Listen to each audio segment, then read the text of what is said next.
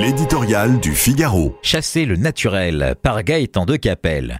Et maintenant, que fait-on? Comment s'y prend-on pour stopper la dérive des comptes publics qui commencent à donner des sueurs froides au sommet de l'État? Le gouvernement, par la voix du ministre des Finances, a énoncé sa sentence martiale et définitive. Exit le carnet de chèques, place aux économies.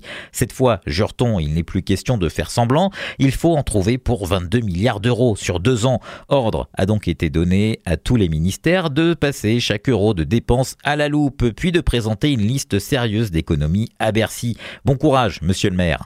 Chasser le naturel, il revient au galop, au sein même de la majorité où une directive présidentielle proscrit en principe toute augmentation d'impôts ou de taxes, on phosphore pour contourner la consigne. Toutes les ficelles sont bonnes à tirer, dont celle du rabotage des niches fiscales, ces exemptions ou allègements qui, miracle, ne se justifieraient soudainement plus. En langage budgétaire, cela s'appelle une économie sur les dépenses fiscales. En langage courant, cela signifie une hausse d'impôts. Les vieilles lunes aussi refont surface, taxation exceptionnelle des entreprises trop bien portantes, des dividendes, des rachats d'actions, imposition des grandes fortunes.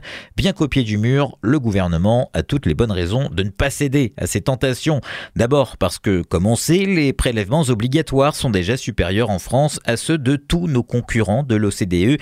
Inutile d'aggraver la situation dans un pays devenu allergique à l'impôt au point d'encourager l'exil fiscal et de susciter des jacqueries. Ensuite, parce que les dépenses publiques sont plus élevées ici que partout ailleurs, ceci expliquant cela. Pour autant, la qualité des services publics se dégrade et notre modèle de protection sociale au bord du gouffre se trouve menacé.